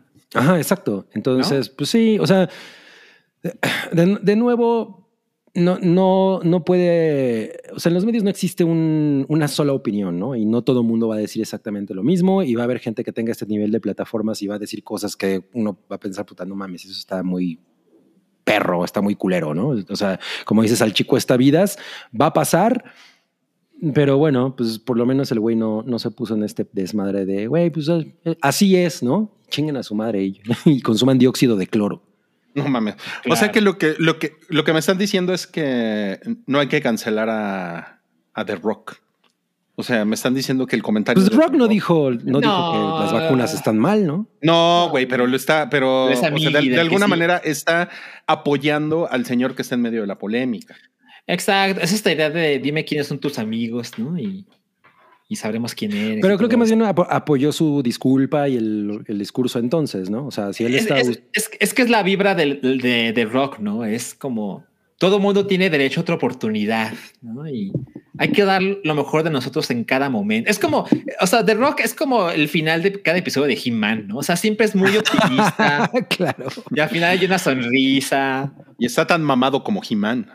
sí, él podría ser He-Man, ¿no? Entonces Él- él creo que esa es, esa es la marca de The Rock. Él, él a todo mundo le da una sonrisa y le desea lo mejor. Mira, ya ves Sí. lo que nos están poniendo aquí. Dime con quién te juntas y te diré quién eres. Pues yo me junto con Rui. ¿Quién soy? No, pues eso, eso te hace un viejo cochino, definitivamente. Ahora, yo, yo, yo pienso esto. Si están muy enojados por todo lo que está pasando con, con Joe Rogan, ¿no? Que siento que es una cosa más de gringos, la verdad. O sea, Sí. siento, siento que aquí, aquí, pues aquí ya tenemos a Chumel y, y babosos así, ¿no? O sea, Sí. o sea, Además, aquí también hay mucha Ya tenemos a Vampipe. Es que además, la, la- afortunadamente, la onda antivacunas en México no es tan popular. O sea, por supuesto que lo No, y además, o sea, no, y no es un movimiento con estas características, ¿no? O sea, Totalmente. hay gente que está, que no le late eh, o lo que sea, pero no es un, un justo un movimiento. Una Pero bueno, si ustedes se sienten aludidos, una, una de las cosas que pueden hacer definitivamente es cancelar Spotify, ¿no? Por o sea, supuesto. Sí. porque pues eso, eso es, esa es como una, una manera en la que el consumidor hace, pues hace ver como cuál es su opinión sobre las cosas, toma una postura, etcétera. Pues, nue- nuestra encuesta en Twitter tiene, tiene que ver con eso. Eh, todo el asunto de Joe Rogan, ¿amerita cancelar Spotify o no? Y pues los resultados ahí Mira. tienen cancelar 43%, no cancelar 17%. Mm, Te cortaste mucho, pero te entendí. Sí, sí, te entendimos. Em, pues bueno, yo no voy a cancelar Spotify. No, y yo yo me vacuné, así es que chinguen su madre. Yo tampoco. Yo nunca he escuchado un episodio de Joe Rogan en Spotify. No, sabes, es muy cagado, pero a mí yo no lo, yo no lo he escuchado en Spotify, yo lo he visto en YouTube porque me sale Unos clips.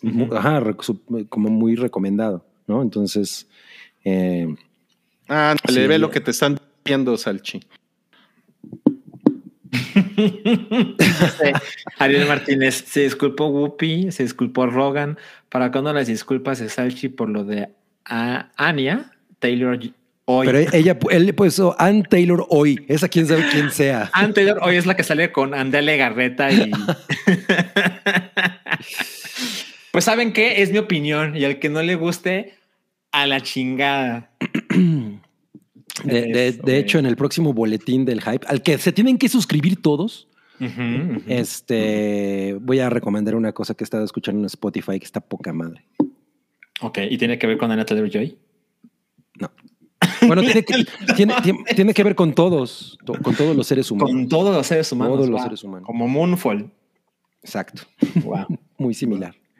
Ok, bueno, eso fue, eso fue Joe Rogan. Espero no estarme cortando tanto por culpa de mi internet. ya estás cool. Bueno, ok, ok, ok. Pero vamos a la cuestión. Porque tenemos un tema más picante y candente. A ver, ven.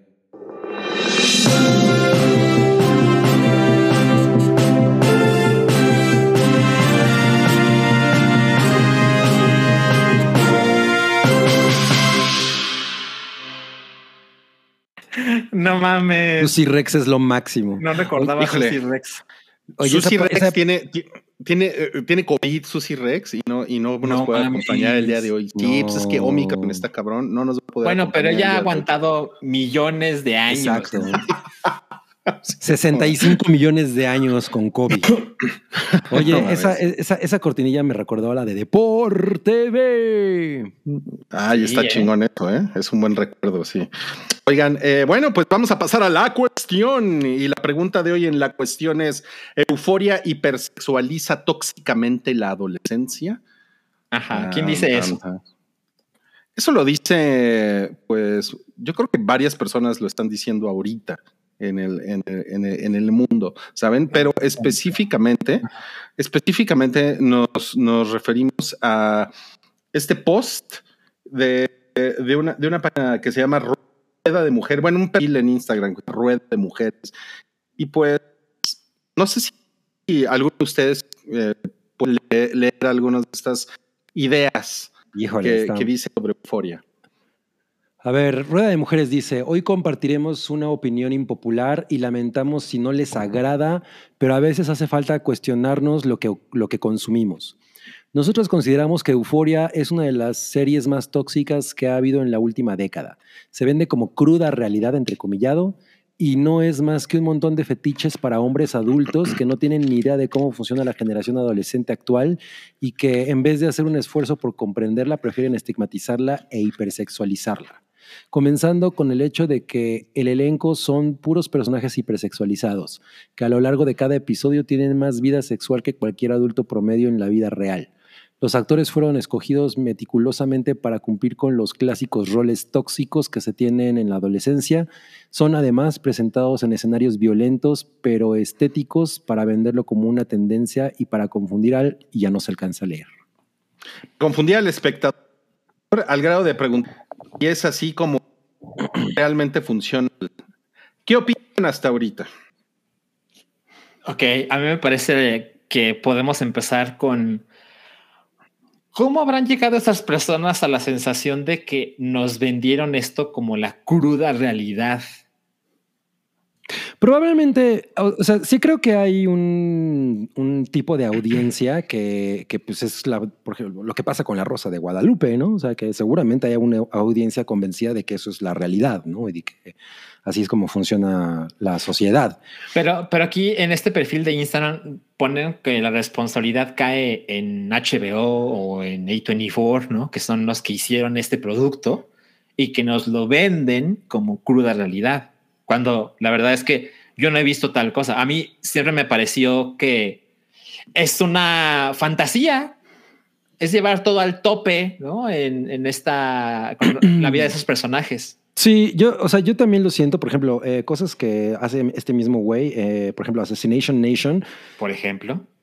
es, es mucho como, de alguna manera, como Natural Born Killers, que es una exageración, ¿no? Es como un- una realidad absolutamente exagerada y sí entiendo que haya quien piense, no, es que lo que están tratando de hacer es vendernos que, que la nueva generación es una basura y lo único que se dedican es a coger y a consumir drogas, ¿no? O sea, Ujú. porque pues, sí, eso claramente pasa y, y- y- y llega un momento en el que puede ser como, como demasiado, ¿no? O sea, por ejemplo, Rue como personaje, güey, o sea, no es otra cosa que, yo creo que se droga más que lo que, lo que habla, ¿no? Y a, y a veces es como, güey, esta pinche escuincla todo el tiempo. Entonces, sí, sí entiendo que puede haber esa, esa apreciación.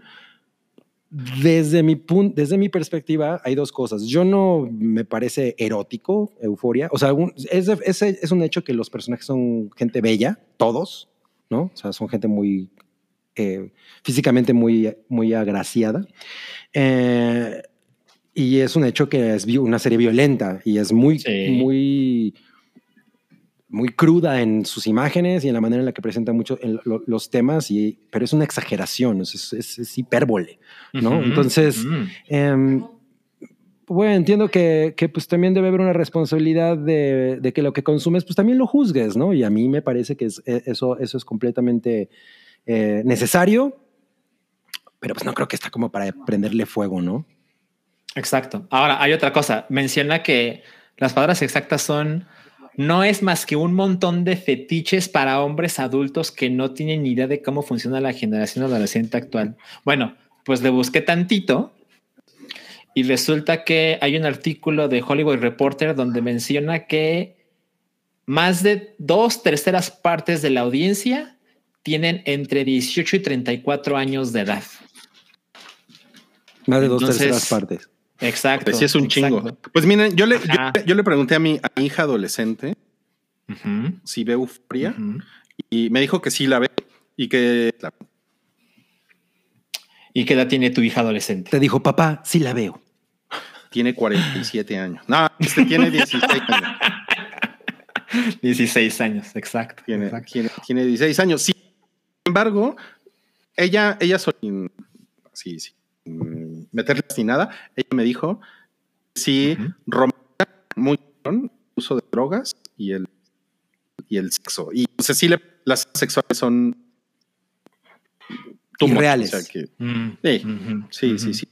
Sí, Y que es yo- así como yo- raro, ¿no? Entiendo.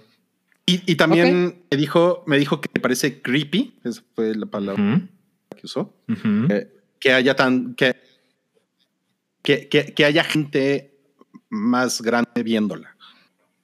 Oh. que le parece creepy. Que me parece creepy. Yo creo, yo, creo, yo creo que es un telenovelón que está muy bien montado, que está muy bien filmado y que tiene de lo que decía yo de Succession, tiene personajes que son detestables. O sea, a mí realmente el único personaje que, que en, en la- en- por lo menos en lo que va de la serie, la temporada anterior y esta, me, con el que yo adoro muy cabrón, es a Jules. Ujú, Me parece que es como un personaje de que, en el que únicamente hay luz, ¿no? ujú. Y Hunter Schafer lo hace increíble. Todos los demás personajes me, me dan, me, me encabronan, ¿no? ¿Todos? Sí, pues prácticamente todos, ¿no? O sea, todos son como de, güey, que a lo mejor Fesco no tanto. Es lo que estaba pensando, Pero yo creo que es muy fascinante la serie. O sea, sí, sí, sí, sí, tiene elementos en producción y en el, y en el pinche drama así ridículo, así el súper elevado que dices, güey, es muy fascinante como lo fue, no sé, Beverly Hills o como incluso lo fue Game of Thrones, ¿no? Que tiene ese pedo que de pronto es como ah, cringy, no sé. Entonces, eso es la que la- lo que la hace muy atractiva. Sí, yo, yo estoy de acuerdo. O sea, la verdad es que un gancho importante para mí es, a mí me parece sorprendente que los guiones con frecuencia son mucho más interesantes de lo que uno se podría imaginar con estos personajes de esta edad. Y cinematográficamente es brutal, muy, muy, muy cabrón. O sea, no mames, no es como no es como Beverly Hills, ¿no? Ya tomando ese ejemplo que puso Cabri. O sea, Beverly Hills pues era un producto tele... ¿Qué, qué es eso que suena?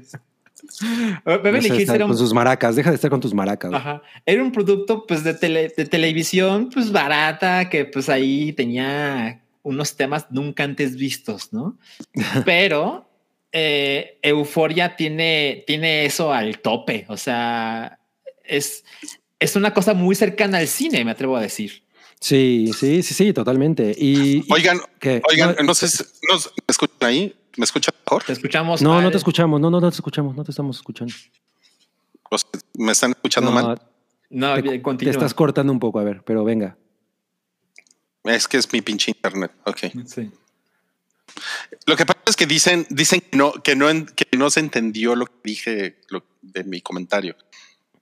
Que me estoy cortando mucho. Ahí me, ahí me estoy Yo cortando te mucho. entendí. Sí, lo de Julia, lo que dijo Julia. Sí, yo, Sí, sí, sí, yo sí lo entendí. Es que en este están poniendo que no se me entiende nada. A ver, lo que dijo es que a, eh, a Julia le parece que sí está muy, muy elevado el pedo sexual, o sea, que es demasiado el pedo de consumo de drogas, que es raro, eso dijo, que le parece un poco raro y que es irreal, y que le parecía creepy que hubiera gente mayor viéndola. Exacto. Exacto. Eso es lo que dijo. Eh, Madame Tussauds nos decía, hay una cosa que también me parece interesante, que Sex Education. Sex Education es una, es una serie con mucho mejor filosofía de vida que Euforia. O sea, siento que, que la idea de Sex Education es completamente distinta. No es esta cosa sensacionalista que tiene Euforia. Ah, dice Rui que Julia también dijo que es igual que Élite de Netflix, pero con fotografía de cine. Es que yo no he visto Élite. Sé que Yo tampoco muy- he visto Élite, pero Ajá. me sorprendería que sea igual. pero quién Eh, sabe, quién sabe. Pero, pero bueno, regresando al, al tema, Sex Education es una serie con una con un objetivo muy diferente y sí hay, hay, un, hay una cosa ahí de, de- de vida mucho más profunda. El- el- los personajes tienen, tienen una intención completamente diferente. Euforia es una, es una jalada artsy y, es, y, es, y está Sí, padre. O sea, Totalmente. sí, eso tiene, ¿no? O sea, no, yo, yo, yo no salgo de esa serie diciendo, no mames, así se me hace que es el pedo de los adolescentes hoy en Ajá, día. vamos a ver Están el bien, documental están de bien los locos, chavos. ¿no? sí. No, no, no. No, yo tampoco, yo tampoco creo que vaya por ahí. Y creo que nada de lo que hace este cabrón va por ahí, ¿no? O sea, todo es como una exageración. O sea, a mí Assassination Nation definitivamente me parece una película muy similar a Natural Born Killers en el tratamiento que hace de todo, de, de todo su tema, ¿no? Es una exageración. Sí, yo adoré Assassination Nation. Sí, a mí también me gusta mucho. Oigan, pues Ya- aunque no Rui lo no va a crean, hablar. Rui nos está escribiendo por el chat y nosotros vamos a decir lo que él pues quiera comentar. Mira, ahí está su cara de Rui. No. Bueno, no vamos a decir todo porque nos acaba de poner una palabra que no queremos repetir, porque nos cancelan en el Estadio Azteca. Si decimos eso en el Azteca, México no llega al Mundial, imagínense. Mira, dice Omar ese, si la fascinación de gente más de 30 años por euforia está rara, pero no tanto viejo cochino, es más una crisis de los 30 queriendo entender a la chaviza. Les Mm, juro que yo no veo euforia para entender a los chavos. No, es yo lo creo que, que, menos me interesa. Sí, a mí, a mí me parece que es una cosa muy fascinante en la manera en la que está hecha, te digo, en la manera en la que odias a los personajes, el- el soundtrack es maravilloso, o sea, la neta es que está bastante chida en, en- en esos términos y, y pues eso es- ese, es, ese es el valor. Ahora, lo que estábamos diciendo el otro día, por ejemplo, también me parece interesante, eh, todo esto cosa que tiene sobre el, el manejo de la desnudez masculina, pues eso también está chingón, ¿no? O sea, no, Ujú. no, no la muestra no, cuando los hombres están desnudos o cuando, o cuando tienen cuando hay erotismo masculino en la serie, Ujú. siempre hay una parte de vulnerabilidad, ¿no? No se presenta al hombre como este macho así turbo cabrón que va a joder con todas las morras. Siempre hay una, una parte en la que está sometido el- el- lo sexual y además no tiene pudor con mostrar pe- tanto penes como mujeres, ¿no? O sea, so- a- a- ambas cosas son muy, son muy gráficas. Exacto. Mucho más que, o sea, yo diría que al, al nivel de lo que puede hacer Sasha Baron Cohen, ¿no? Sí. que de pronto dices, güey, no mames, en serio estoy viendo esto, wow. Totalmente. Y, y eso pa- para mí le da un, un valor cabrón, ¿no? Ya estás, eh, Rui, haciendo el, las, Mira. las señales. Rui nos mandó el mensaje porque quiere que pasemos a la siguiente sección. Pero Ah. Rui, yo te digo, a ver, oblíganos. A ver, Y ahorita se oblíganos. Mames. Pero sí puedo hablar, pero es que Suena tenemos- fatal. suena muy mal, suena muy mal, pero miren. La encuesta dice, es que voy a leer, dice, euforia, hipersexualiza peligrosamente a la adolescencia, sí o no. Y tenemos ciento, ciento y tantos votos, no, no puedo entender, 148 votos creo que dice. Y el 55.8% de los votos dicen que sí hipersexualiza peligrosamente a la adolescencia. Ahora, habrá que ver qué edad tiene las personas que están votando, ¿no? Porque pues igual y son señoras ahí de, de, acus- de valores. Está acusando al hype de tener pura audiencia Di- geriátrica. Dice Rui que tienen 80 años los que votan en, en el... Oye, a Mariela nos puso, hay que hacer una versión de Euforia con personas mayores de 60 para reflejar sus problemas y aesthetics. Hay un video de Mode Step que creo que se llama Sunshine que hace exactamente eso. O sea, no, es, es previo a Euforia, pero me recordó mucho ahorita que pusiste ese, ese comentario. Bueno, es que tampoco olvidemos, o sea, lo obvio. O sea, la idea de la gente joven hace cosas mucho más divertidas, aunque sea falso, porque hay muchas limitantes cuando eres joven. La verdad es que nunca va a pasar de moda. Entonces, si alguien hiciera una serie, o sea, imagínense, yo sé que no es lo que está diciendo Mariela, ¿no? Pero si alguien hiciera una serie de personas de 60 años que tienen unas vidas locas como de euforia, la verdad es que no tiene el mismo empuje que ver a personas de 16 años cogiendo sin parar y metiéndose todas las drogas del mundo. O sea, lo percibimos de una manera muy diferente y es que también estamos mal acostumbrados a creer que la juventud es gran parte de, de- es, es como una de nuestras mejores virtudes. La verdad es que no es así, pero te toma tiempo darte cuenta. Claro. No es como... eh, y, y- y bailan canciones salvajes como mi novia es Popotitos. y eso era muy, muy punk en su época. Exacto, exacto. A ver, dice que, va- vamos a cosas que vimos. Pues pon la, Pues, pon la cortinilla. Claro que sí, no sé si me estoy cortando, espero. Ahorita no te oyes bien. cortando, pero Esa es la señal de Ah, que qué te escuchas chingón. bien. a huevo, vamos ya de cosas que vimos en la semana.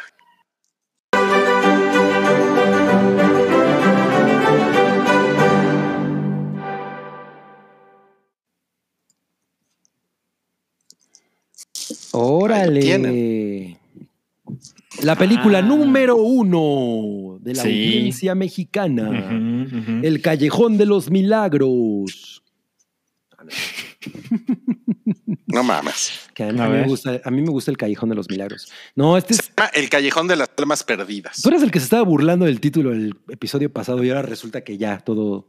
O, sea, sí, pero como hay gente que solo nos escucha, pues Ah, hay que claro, decirlo, claro. ¿no? Pues sí, este es Nightmare Alley o El Callejón de las Almas Perdidas de Guillermo del Toro. ¿Por qué, no- por qué no ponerle El Callejón de las Pesadillas? ¿Cuál es el problema? ¿No?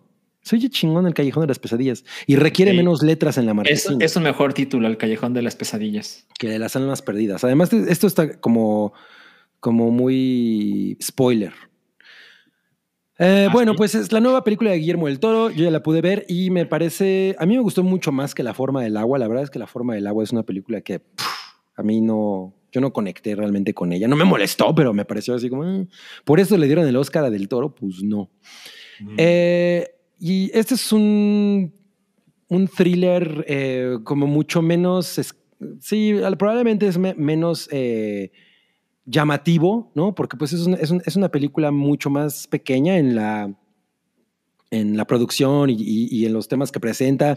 Eh, pero me pareció mucho más bonita. Eh, realmente es, es una... en- la película va, vamos a empezar de qué va, ¿no? Dura, dura dos horas y media y trata sobre este como este embaucador que es Bradley Cooper, que empieza en, una, en un circo en los años 40, eh, que es un circo de, que, de estos que, que se dedican a vender el pedo de los freaks, ¿no?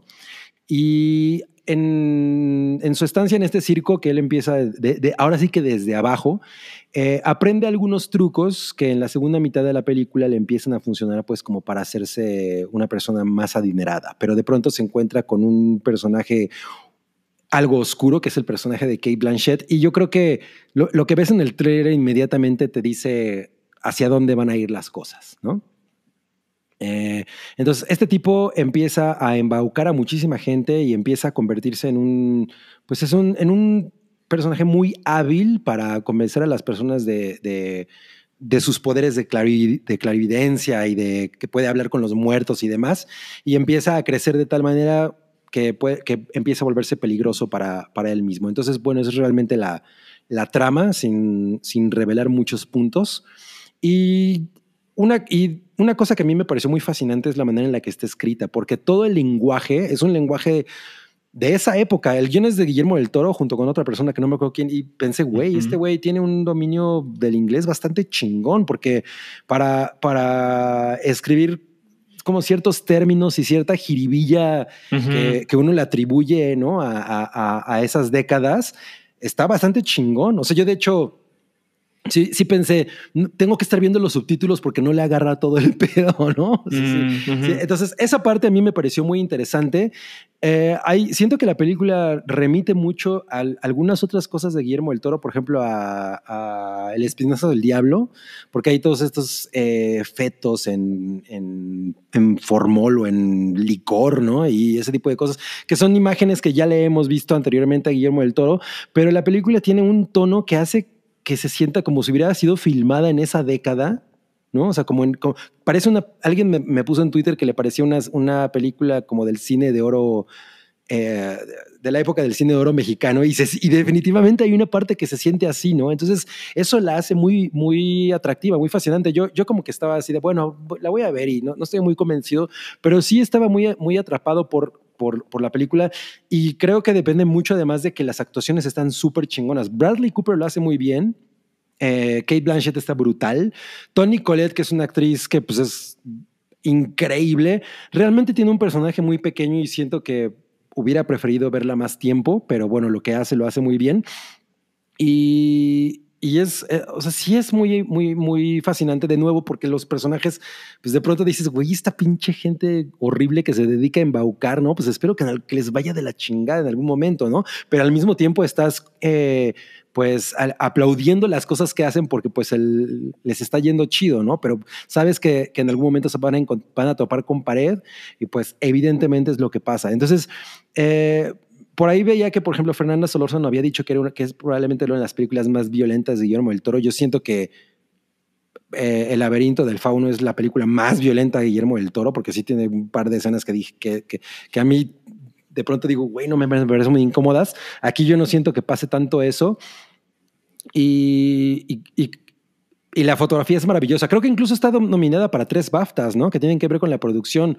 Uno es Mm. justo el de fotografía, el otro es diseño de producción y el otro es de vestuario. Y en todo está absolutamente intoxicante. De pronto hasta parece Mm. película de Tim Burton, ¿no? Eh, Mm, Mira, ok. nos dice Sandiu que el, el guion lo hizo junto a su esposa. Ah, pues mira. El, el, el guion es muy, muy bonito. Ya na- o sea, yo la verdad es que estaba disfrutando muchísimo el lenguaje. ¿eh? O sea, sí, sí dije, güey, qué, qué fascinante está todo esto, ¿no? Entonces, eh, pues creo que vale mucho la pena verla. No se la salten. Por algo es la película número uno de la taquilla mexicana en este momento. y, es fascinante, ¿no? Ver, eh, a estos personajes que son embaucadores y, Bradley Cooper lo hace de una manera muy cabrona. Su transformación, el arco de convertirse en una persona que está aprendiendo los trucos, eh, como el lenguaje, como para, para, para envolver a la gente. A cuando ya lo hace, no mames, está bastante chingón, ¿eh? Dice Sí, John sí, Z, sí lo- la de la izquierda del póster es Laura. Oye, pues Laura Flores era una hottie en, en los 80, ¿eh? No, es Tony Collette, ¿no? oye, oye, Cabri, pero ¿y qué tal Ronnie Mara? Pues está bien. Eh, eh, Ella no, no, ni de broma es lo más chingón de la película. O sea, ella está bastante bien, pero no Pero las. está lo- linda. ah, sí, sí, es muy ¿Y cariño. qué tal Willem Dafoe? Pues es William Dafoe. Ese güey está de huevos, ¿no? Ese güey está muy de huevos, pero Kate Blanchett, no mames. O Ya. sea, es que tiene una pinche elegancia esa mujer. Es, es, es, Sí. es imposible. O sea, sí de. La, la verdad es que es, es caricaturesca la, su personaje, pero lo hace de una manera que, que sí te convence, ¿no? De cada palabra y cada gesto y, y la manera en la, como, como tan seductora en la que se maneja. La, la primera escena en la que la ves es absolutamente fascinante. Y creo que, y creo que Bradley Cooper, eh, que, o sea, tienen como un duelo a ellos dos en, en, en ese momento, que no mames, está bien chingón. O sea, como que yo estaba así pensando, ay, estos güeyes están actuando bien chingón, ¿no? O sea, sí, sí está padre. O sea, creo que eso es, lo, es el mayor valor de la, de la película. Las actuaciones están bastante chidas. Bien. Una, ¿cómo, quien nos dice Darían Martínez, ¿cómo puedes preguntar qué tan William Dafoe? Pues es que ese güey siempre lo, siempre lo hace muy cabronamente. No, pues es que obviamente lo pregunto porque ya esperaba algo chingón, solo me pareció curioso que Cami Sí, no lo haya mencionado. Él- él- es que él está muy bien, pero no creo que sea de los personajes más, más increíbles. Y bueno, sale este. Ay, güey, ya ahorita se me fue el, el- el nombre. el Hellboy, ¿cómo se llama? Este. Ah, Ron Perlman. Y sí, ese güey también sale como, realmente sale como cinco segundos, pero está cagado. Y estaba, estaba pensando que realmente ha hecho personajes bien chingones con Guillermo del Toro. O sea, en Cronos su personaje es increíble. Ese pedo que tiene de, de, oye, pues dime cómo está la nariz, cómo, cuál es la mejor nariz que me quedaría, ¿no? E- Eso no mames, es increíble. O sea, e- e- ese güey está muy cagado. Pero bueno, aquí no, no brilla tanto. Pero la fotografía, no mames, está poca madre. Todas esas partes del circo, hay, una, hay unas secuencias, por ejemplo, de cuando están tumbando la, la carpa, que, que me parece muy ingenioso cómo está, cómo está filmado. O sea, es muy, muy bonito cómo se mueve la cámara. Eh, me, me recordó de, de cierta manera algunas cosas de Santa Sangre, ¿no? En, en- en- ese tono que tiene del- de las caravanas y etcétera. Está, eso está bastante chido. Bien. Dice Bueno, Mario bueno, César Lerma, el póster medio me repele. Sí, a mí me parece que el arte de los pósters no está nada chingón. Sí, de acuerdo. Es como muy... mm. A ver, Rui nos escribe, me hacen lip sync para la última sección. Pues vas, Rui. No, bueno. Ok, para los que, lo- los, lo- los que están escuchándonos apenas van, van a sufrirla muy cabrón. Ajá. Ok. Pues ya vienen los próximos programas. Este es el final de este episodio, pero no sin antes decirles que ya vienen próximos y programas y tenemos un estreno. Tenemos un estreno, Un estreno exactamente. es Las bolas de Paddington. Ah, no. Tenemos un nuevo podcast deportivo. ¿Sabes qué estaría cagado, Roy? Que te pongas solo tú en cuadro Exacto. mientras yo hablo. A ver, Roy Ya le pusieron que apague su cámara. no, no va a pasar. Bueno, ok. No, no, no. ok. El chiste es que el, el 6 de febrero, o sea, el. ¿Cuándo es 6 de febrero? El domingo, el domingo 6 de febrero, se estrena un podcast deportivo que se llama Hype Ball. La, la verdad es que el- la lluvia de ideas duró como 12 milisegundos. Entonces, Fue una brisa, una llovizna de ideas. exacto, pero miren, ya tiene su logo Fue agua nieve de ideas. y en el logo sale el hermano machito de Paddington. Hoy nadie preguntó por Paddington, ¿se dieron cuenta? No, pero este es Pe- Pendejington. Ese es Pendejington. Entonces, bueno, en este podcast deportivo va a estar Wookie Williams, va a estar Rui Choconostle, va a estar Santi Bebé, y aunque usted no lo crea, también voy a estar yo, porque si, si puedo hablar de cosas. Ay, también va a estar Buches, Buches. no mames. Si yo puedo hablar de cosas que no sé, como que Mon- Moonfall está chingona, pues también puedo hablar de deportes, aunque mu- mucho menos que los otros compañeros del crew. Pero este, la idea es que pues vamos a, a estrenar eso ese día porque pues ahí viene el Super Bowl y esas cosas. Ya nos pusieron que, es el que sí es el podcast de FIFAs. El podcast, un poco, un poco sí. La verdad es que creo que una de las metas debería ser que al final de cada episodio nos tenemos que explotar una lata de cerveza en la frente. Y bueno, el 7 de febrero, que el 7 de febrero es lunes, Cabri y yo haremos otra rifa. Y eso es importante porque es la rifa del episodio 400, la que Por tuvo como fin. 70 mil superchats. Exactamente, exactamente. Y luego el 8 de febrero hay Hypa, la número 20. Y el 10 de febrero es el podcast 416 del Hype. Entonces, como se pueden dar cuenta, miren, hay contenido nuevo el 6, el 7, el 8 y el 10 de febrero. No mames, ¿quién les da tanto?